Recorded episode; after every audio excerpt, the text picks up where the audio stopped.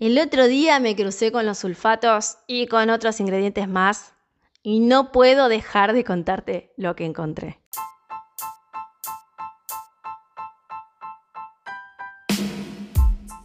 Estamos de vuelta, sí, ya pisamos la tercera temporada de Hablamos de Cosmética Natural, donde te acercamos experiencias valiosas sobre cosmética natural, aromaterapia y bienestar. Te damos la bienvenida y te dejamos en compañía de Claudia Fernández, que esto ya comienza. Te doy la bienvenida al episodio número 75 de nuestro podcast Hablamos de Cosmética Natural. Hoy es viernes 4 de noviembre, hermoso día de sol por estos lados y te quiero agradecer a vos que te sumaste al entrenamiento Pasa a la acción y vive de la cosmética natural por haberte tomado el compromiso de ver las tres clases gratuitas. Muchas obviamente asistieron en vivo.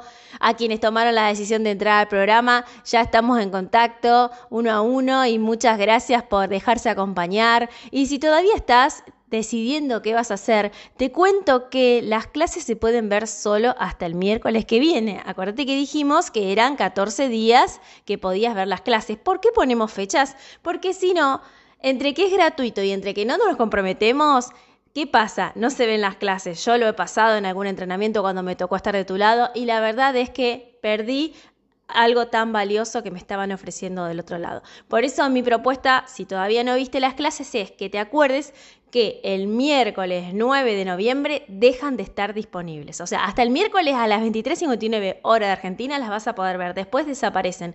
Por lo que mira tu bandeja de correo, todos los mails llegaron perfectamente, no tuvimos ningún rebote, así que tenés todos los mails que te hemos mandado, las tres clases.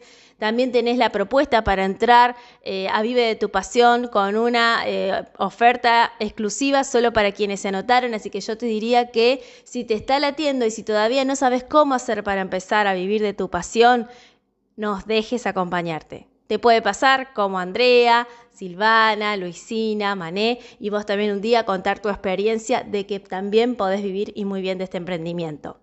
El título de este podcast es Me crucé con los sulfatos. Y sí, alguna vez me crucé con los sulfatos cuando no sabía nada de sulfatos y cuando aprendí un poco más de toda la industria de la belleza y todos los ingredientes poco amigables con el medio ambiente y algunos también con nuestra piel que se utilizan, empecé a decidir qué me quería poner en el cabello y en la piel y qué dejaría de ponerme. Lo mismo cuando enseño cosmética natural, también enseño las dos cosas no las enseño a usar, por supuesto, pero enseño qué son esos sulfatos para que la gente sepa el terror que se tienen por qué es, ¿no? Yo les enseño, les explico, les digo los detalles y luego sí les enseño qué ingredientes se pueden usar en cosmética natural para hacer nuestros productos de higiene personal.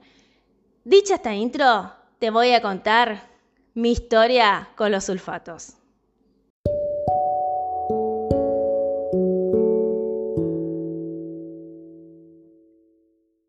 Ya saben muchas que estoy viviendo en el campo hace más de siete meses. Sin embargo, una vez por semana viajo a Rosario a entregar sus pedidos de cosmética natural y a despachar sus encomiendas. En una oportunidad me tuve que quedar en la casa de mi madre y eh, me tenía que dar una ducha allí. Como fue circunstancial, no llevé mi shampoo, no llevé mi acondicionador y tuve que usar el shampoo y el acondicionador que había en la casa de mi mamá mi mamá es una persona que he logrado convencer de los beneficios de la cosmética natural y que la usa en su piel. Sin embargo, con el pelo todavía no he podido negociar. Encima Tierra Sabia no elabora para la venta, así que elaboro para eh, foro ultra interno acá en casa y algún miembro de la familia que me pide le hago, pero no tenemos shampoo y acondicionador. Entonces, bueno, entre una cosa y otra, mi mamá usa el shampoo industrial. Dentro de lo que usa, sé que no es eh, uno de los peores, pero bueno, cuando empecé a leer la lista de ingredientes ya era demasiado tarde, ya, está, ya me había lavado el cabello, no me quedaba otra. Y dije, ¿qué mejor que desglosar el INSI de este shampoo con las y los oyentes de Hablamos de Cosmética Natural? ¿Para qué? Para que se informen qué es lo que se están poniendo en el cuero cabelludo y en el cabello si es que todavía no empezaron a usar shampoo natural. Así que prepárate, capaz que tengas que tomar nota para aprender un poco porque vamos a desglosar el INSI del shampoo industrial juntos.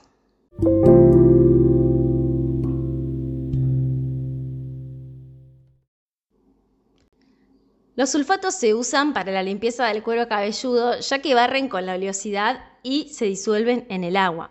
Lo que sucede es que barren con todo tipo de oleosidad, el sebo y también con los aceites naturales que tenemos en el cuero cabelludo. Por eso pueden producir, en algunos casos, sequedad e irritación.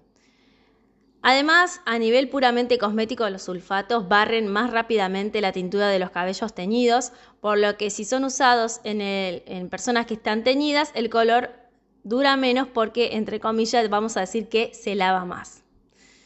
Ahora, hay mucha gente que los ha demonizado, como también hemos escuchado eh, los puntos de vista sobre los parabenos, que lo hemos compartido aquí en este espacio. A la fecha los sulfatos están autorizados para la elaboración de productos de higiene personal por parte de las autoridades sanitarias.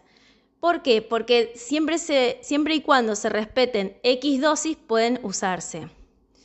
Ellos son los que fijan justamente las autoridades los porcentajes máximos que se permiten.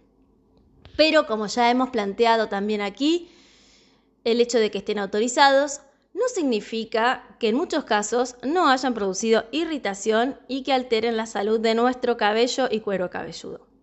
Ahora yo te voy a dar una lista que también la comparto con mis alumnos de sulfatos más usados en la industria cosmética que no son para nada de origen natural. ¿eh?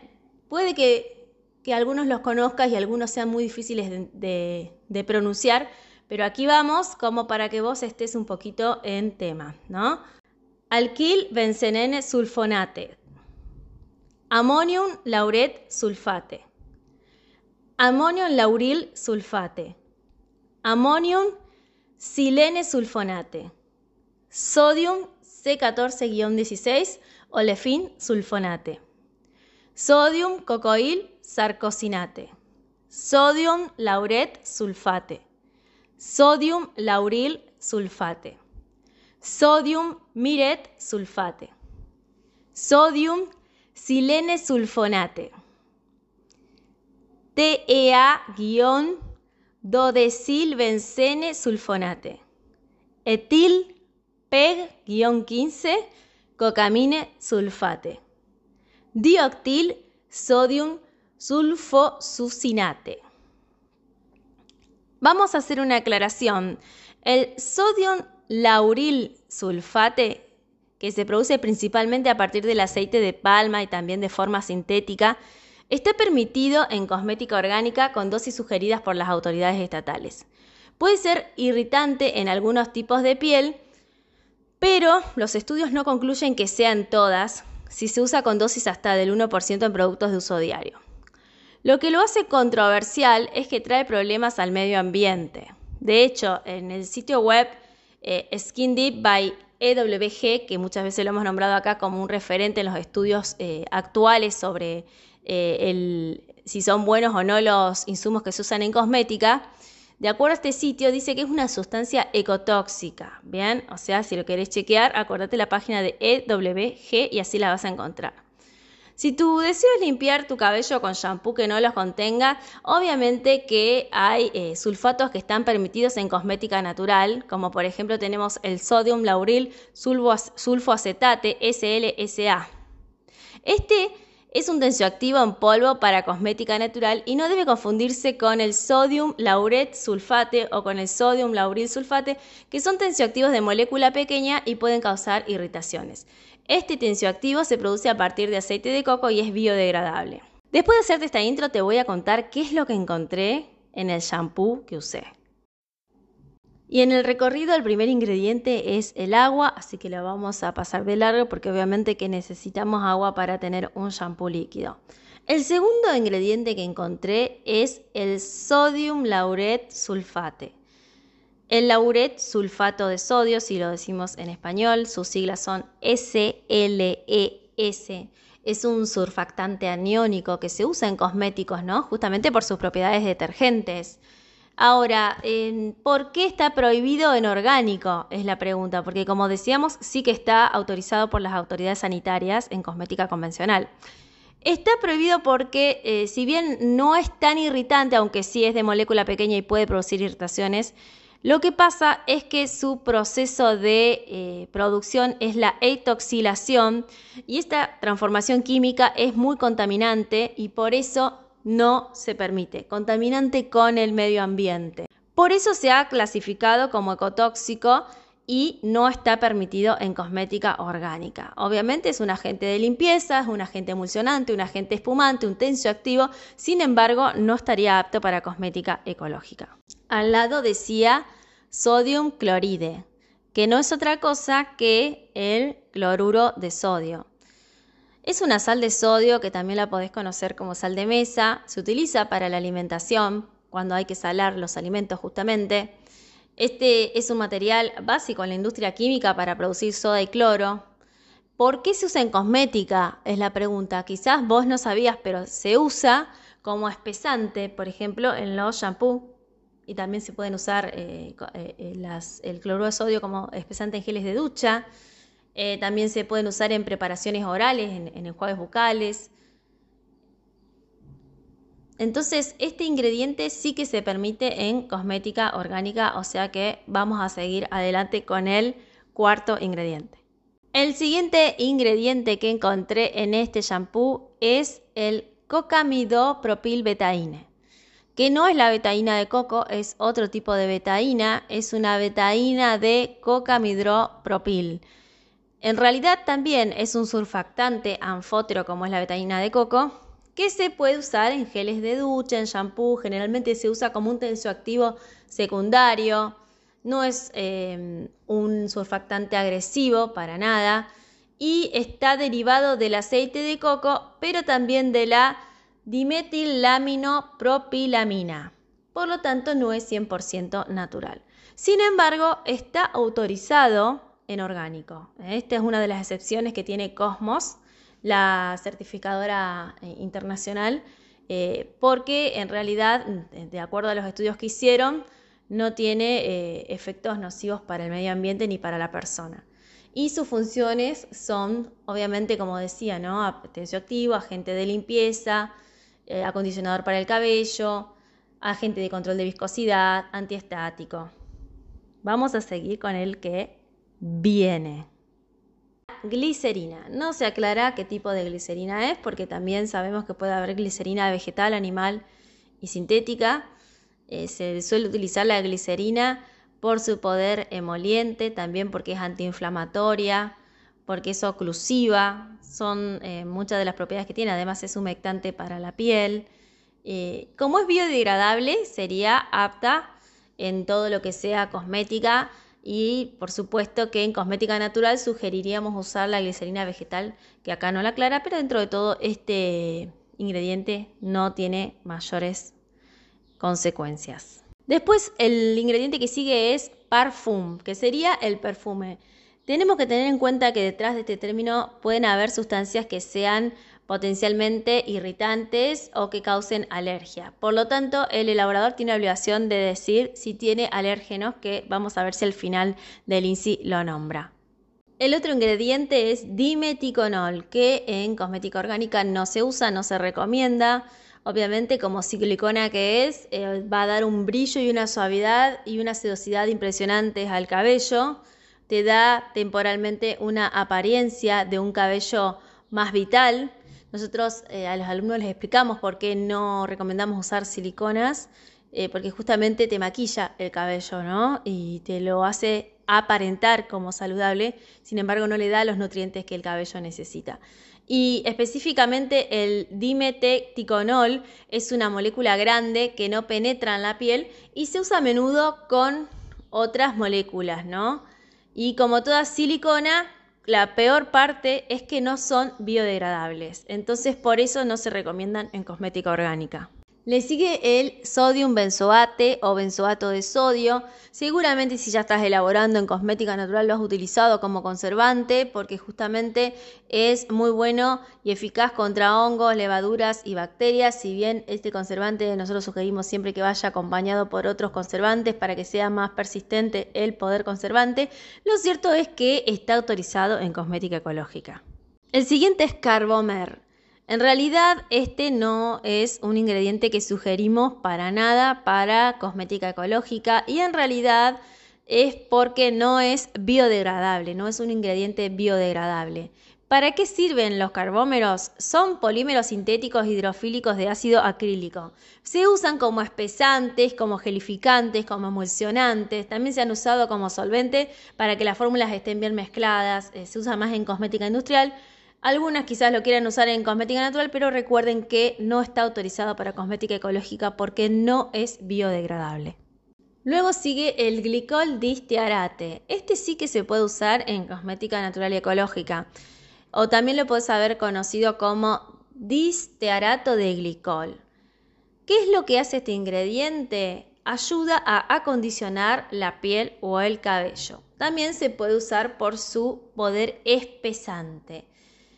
Puede venir, te lo tengo que aclarar, de origen animal, también puede venir de origen vegetal y de origen sintético. Obviamente que, de acuerdo a la cosmética que vos hagas, vas a elegir el origen de este ingrediente. Luego tenemos el ácido cítrico. En cosmética natural lo conocemos eh, principalmente como un regulador del pH cuando está muy básico en los cosméticos. Este es uno de los principales ingredientes activos del limón. Sin embargo, el ácido cítrico puede ser de origen natural como de origen sintético. Y sí está autorizado para cosmética natural y ecológica. El siguiente ingrediente es guar hidroxipropil trimonium cloride. Este es un amonio cuaternario sintético que está derivado de la goma guar.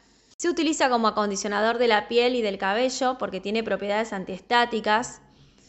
Y hay que decir que es parte de las moléculas sintéticas, una excepción en las especificaciones de Cosmo, por lo tanto sí se autoriza en cosmética orgánica y natural. Hay que decir que justamente puede provenir de digamos, de origen vegetal, como decíamos de la goma guar, o sintético. Luego sigue la cocamide DEA, que es una etanolamina. Este agente no está autorizado en cosmética ecológica y tampoco en cosmética natural. En realidad está en estudios por ser un potencial carcinógeno. De hecho, la Agencia Internacional para la Investigación del Cáncer enumera una lista de etalonaminas en donde justamente la cocamide DEA está publicada y por eso se eh, pide que la gente evite consumir este tóxico, ¿no? que generalmente está dentro de los productos de aseo, como por ejemplo shampoo, jabones, gel de ducha, hasta para, las cremas de afeitar también se han usado.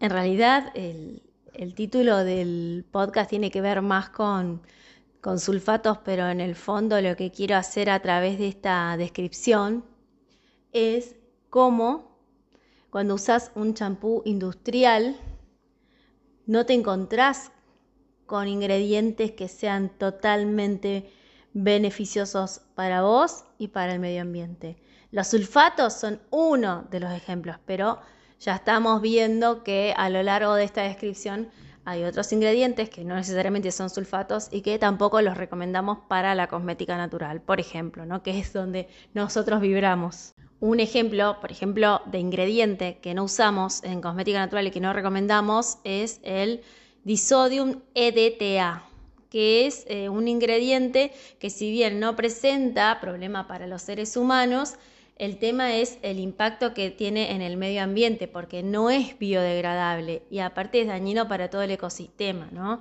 Lo que tiene que ver con las plantas de tratamiento de aguas residuales que no lo detienen y dejan correr y llegan a los ríos.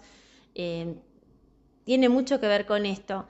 Y la función de este ingrediente es que es un agente quelante, o sea, reacciona y forma complejos con iones metálicos que podrían afectar la estabilidad y o apariencia de los productos cosméticos y además se utiliza porque es un agente de control de viscosidad. Sigue mica, que se utiliza generalmente para colorear los cosméticos. Pueden haber micas sintéticas y micas minerales. Y después sigue P45M, que este sí que no lo recomendamos para nada en cosmética natural y por supuesto menos aún en ecológico. Es eh, de origen sintético, no lo recomendamos porque es un polímero sintético etoxilado, por lo tanto totalmente perjudicial para el medio ambiente. Es muy común encontrarlo en lo que tienen que ver con productos capilares como por ejemplo el shampoo, también en las tinturas. ¿Qué es lo que hace? ¿Por qué se usa? ¿Por qué es humectante? Sin embargo, hay muchos otros ingredientes que podrían dar humectación y no dañan como daña este PEG al medio ambiente, así que de ninguna manera lo recomendamos. El dióxido de titanio, que es el que sigue en la lista, sí se puede utilizar, hay dosis eh, establecidas en cosmética natural, se puede usar hasta un máximo del 25% y solamente es perjudicial cuando se presenta en eh, insumos que son para, por inhalación. Por ejemplo, en un aerosol está totalmente prohibido, en un spray está totalmente prohibido, porque la inhalación de las moléculas de dióxido de titanio son nocivas para la salud, ya sean micro o nano. Pero eh, por el orden en que está en el INSI, obviamente que el porcentaje que han utilizado no es muy alto, o sea que no habría ningún problema con este ingrediente. El siguiente ingrediente es la soda cáustica o sodium hidroxide que es muy usada en todo lo que tiene que ver con productos detergentes, y eh, también por supuesto con, en este caso, eh, shampoo, productos de limpieza. También se utiliza en jabones, es más conocida, ¿no? Creo que ahí, pero bueno, está permitida en orgánico y en cosmética natural siempre y cuando se utilice de la manera que se tiene que utilizar, ¿no? O sea que hay cantidades máximas, por ejemplo en Europa eh, sugieren cantidades máximas de, soda cáustica, que por ejemplo cutículas solventes de uñas un 5%, productos para alisar el cabello 2 para uso general y 4,5 para uso profesional. Hay determinados eh, topes, pero sí que se puede utilizar sin ningún inconveniente. Sigue la queratina hidrolizada, que es una proteína fibrosa que se encuentra en el cabello, las plumas, la lana, las uñas. Tengo que aclarar que es usada la de origen animal, por lo tanto, eh, el que compra un producto con queratina lo tiene que saber. Y si sos vegano seguramente no la vas a elegir en tus cosméticos, por eso está bueno aprender a leer el INSI, porque muchas personas cuando se enteran de esto dirán, yo soy vegana y sin embargo estoy usando un champú con queratina y nunca sabía de dónde salía. Bueno, está bueno tener en cuenta esto. Eh, hay una versión igual para, para las plantas, ¿no? Que es la fitoqueratina y se conoce mejor en la lista INSI como proteína de trigo hidrolizada. Sin embargo, acá no es. Esto es una queratina hidrolizada, no estaríamos hablando de una queratina apta para veganos. Luego sigue la perla hidrolizada, que no está condenado para cosmética ecológica para nada. Se utiliza como un agente de cuidado de la piel porque justamente la ayuda a mantenerla en excelentes condiciones. Esta perla eh, hidrolizada no es un producto muy común en cosmética natural, por lo tanto capaz que nunca lo escuchaste, pero si alguna vez la elegís, eh, seguramente la vas a elegir porque es un acondicionador de la piel. Le sigue el bencil salicicate o salicicato de bencilo. Hay que decir que sí, se puede utilizar en cualquier cosmética, tanto la natural como la convencional, solo que hay que tener en cuenta que es uno de los 26 alérgenos regulados por Europa. Este producto significa que siempre se tiene que informar porque hay personas que pueden tener alergia y si no está informado lo van a padecer. En cosmética se suele utilizar como un eh, factor de aroma, ¿no? Justamente eh, para perfumar los productos. Además es un absorbente UV que estabiliza los productos. Por eso eh, lo debes haber visto también, además de shampoo, en protectores solares.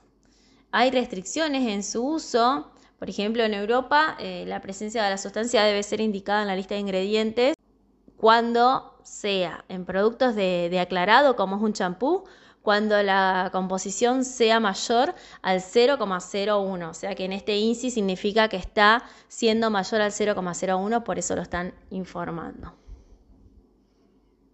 Misma situación pasa con el Exil Sinamal que tienen que informarlo porque está dentro de la lista de los 26 alérgenos y las restricciones para los productos a aclarar, como sería el caso de un champú, es que si está en concentración mayor al 0,01%, también lo tienen que informar. En este caso, también se utiliza como un agente perfumante.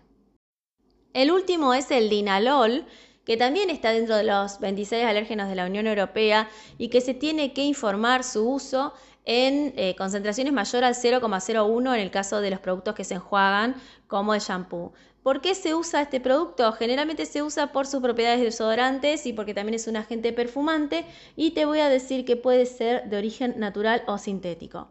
Ahora ya recorrimos estos 25 ingredientes del INSI de este shampoo, que no te conté cuál era la promesa y me gusta dejártelo para el final para que eh, analicemos a modo de conclusión cómo estamos viviendo, no solo con falsas promesas de cosméticas pintadas de verde, como le digo yo, o como lo habrás escuchado también el greenwashing, sino que en este caso estamos ante un producto de cosmética convencional que no te promete ningún logro como cosmética natural, ni, ni, siquiera la etiqueta está pintada de verde ni nada por el estilo. Sin embargo, te promete un extra liso con eh, perla y queratina y vimos que en esta lista de 25 ingredientes, la perla y la queratina están recién en el puesto 21 y 22. Entonces, ver cómo la cosmética sigue mintiendo, sigue engañando y siguen prometiendo cosas que no van a lograr. En mi caso sí, el pelo me quedó lacio, pero porque yo ya lo tengo lacio. Yo no sé si una persona que no lo tiene lacio le queda extra liso por usar algo cuya promesa eh, vemos que es falsa porque está en el puesto 21 y 22 de un INSI de 25 ingredientes. A modo de conclusión quiero decirte que eh, me tuve que cruzar porque no me quedó otra con los sulfatos y otros ingredientes nocivos más. Dentro de esta lista también había ingredientes que no lo eran. Eh, fue una situación aislada de mi rutina capilar, pero que me sirvió para poder compartirte este contenido e invitarte una vez más en este espacio a que vos tomes los INSI de tus cosméticos y empieces a investigar qué estás usando. Ya que estás tan despierta en saber qué te estás llevando a la boca cuando comes, mi invitación es que sigas investigando qué te estás poniendo en el cuerpo, en el cuero cabelludo, con qué te estás maquillando. Sé que lleva tiempo, sé que te da pereza, pero hoy por hoy en Internet tenés toda la información. Te he nombrado en algún momento Incy Beauty, te he, nombrado, te he nombrado también EWG para que busques, pero hay un montón de otras fuentes donde podés encontrar totalmente gratis actualizaciones de investigaciones que se hacen sobre ingredientes y que te invito a que siempre estés conectada con esta información. Es muy importante que tomemos conciencia de qué nos ponemos. Esta anécdota me sirvió para compartirte esto y también para invitarte a que vos estés en contacto y en conexión de qué es lo que te estás poniendo en tu cabello.